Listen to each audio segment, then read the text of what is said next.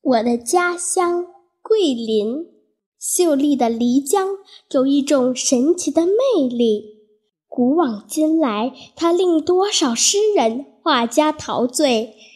明代大旅行家徐霞客从桂林到阳朔畅游漓江，流连十天之久，称这里是“碧莲玉笋世界”。我有幸做桂林人，更有幸可以清晨游畅游漓江。国庆期间，妈妈再次带我们去漓江游玩。我们刚到江边，看见峭壁插江，像刀刀劈斧斩一般雄伟壮观。其间有一条山间小道，它通往桃花。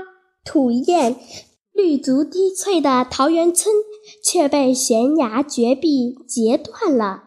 人们想到那儿，却要乘渡船。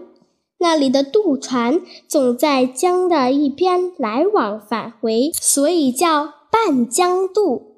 船过桃源，江湾水急，时多潭滩险。谈笑之间，船过了杨堤飞瀑。鲤鱼壁、着壁峰出二郎峡，迎面而来的便是华山。在江畔壁大的巨大的峭壁上，各种颜色的石纹纵横交错，仿佛是一群栩栩如生的骏马。有的在昂首嘶叫，有的扬蹄飞奔，有的低头吃草，神态各异。趣妙趣横生，游艇小心翼翼地进入黄布滩，生怕划破著名的黄布倒影。这里江面宽阔，水平如镜，七座翠绿青翠的山峰亭亭玉立，神态飘逸。传说是七仙女下凡。正是分明看见青山顶，船在清风顶上行。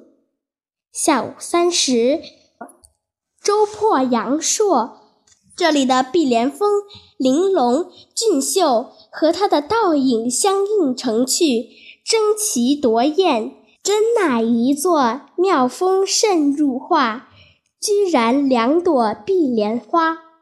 哦，谁能创造出桂林山水、漓江风光这样世上独一无二的巨幅画卷？只有大自然。